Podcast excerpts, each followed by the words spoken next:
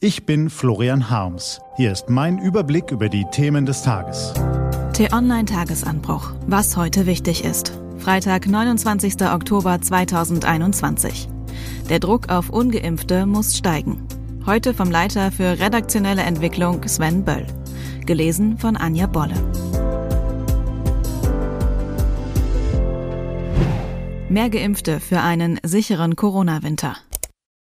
Vor einem Jahr begann in Deutschland die bislang traurigste Phase der Corona-Pandemie. Am 28. Oktober 2020 beschlossen Kanzlerin und Ministerpräsidenten das, was sie Wellenbrecher-Shutdown nannten. Nur im November, so das Versprechen, müssten Restaurants, Kinos und Fitnessstudios schließen.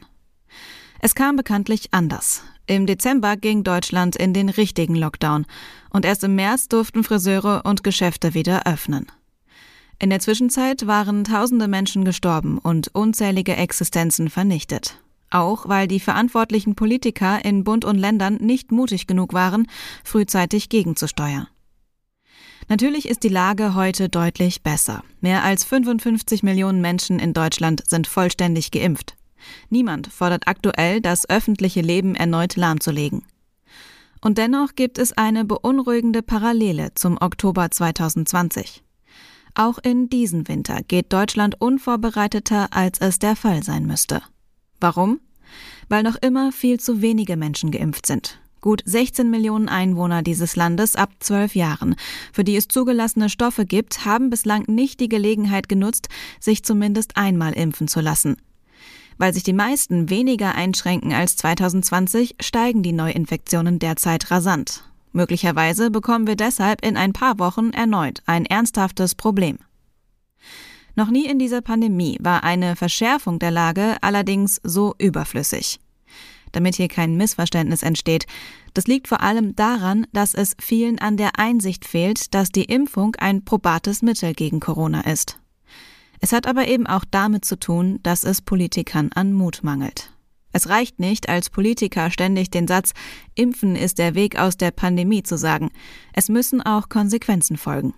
Eine sogenannte Impfaktionswoche im September hatte keinen erkennbaren Effekt. Das störte aber niemanden wirklich. Die sich anbahnende Ampelregierung will bald eine Expertenkommission Impftempo einberufen. Ob die gleich einen Aktionsmonat vorschlägt?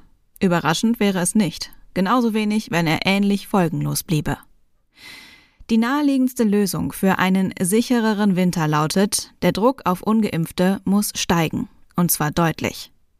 Damit es auch hier kein Missverständnis gibt. Selbstverständlich ist jeder Mensch erst einmal für sich selbst verantwortlich, und einen Impfzwang sollte es auch nicht geben, weil der nur noch zu mehr Polarisierung führt.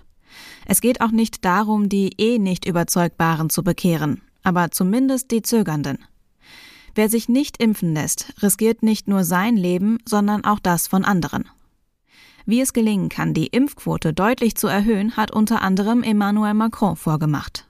Mitte Juli kündigte der französische Präsident eben nicht nur eine Impfpflicht für bestimmte Berufsgruppen an, sondern auch ein deutlich anstrengenderes Leben für alle ungeimpften.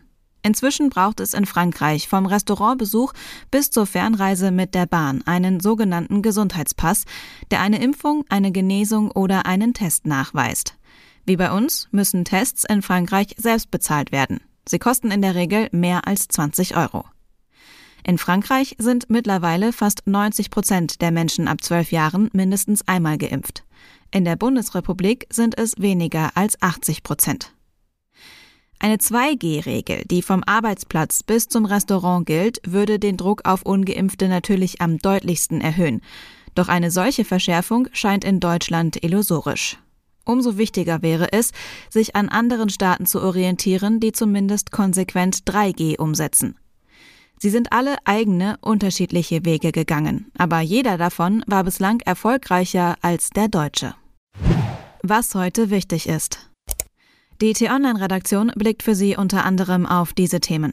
Angela Merkel fliegt heute zum letzten Mal als deutsche Regierungschefin nach Athen.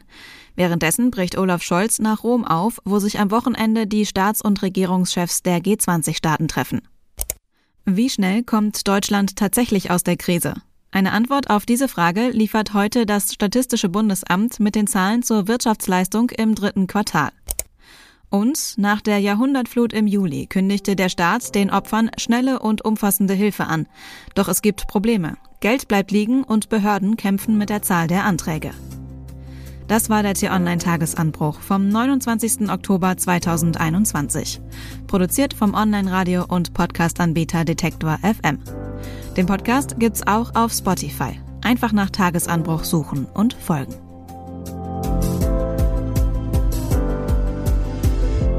Ich wünsche Ihnen einen frohen Tag. Ihr Florian Harms.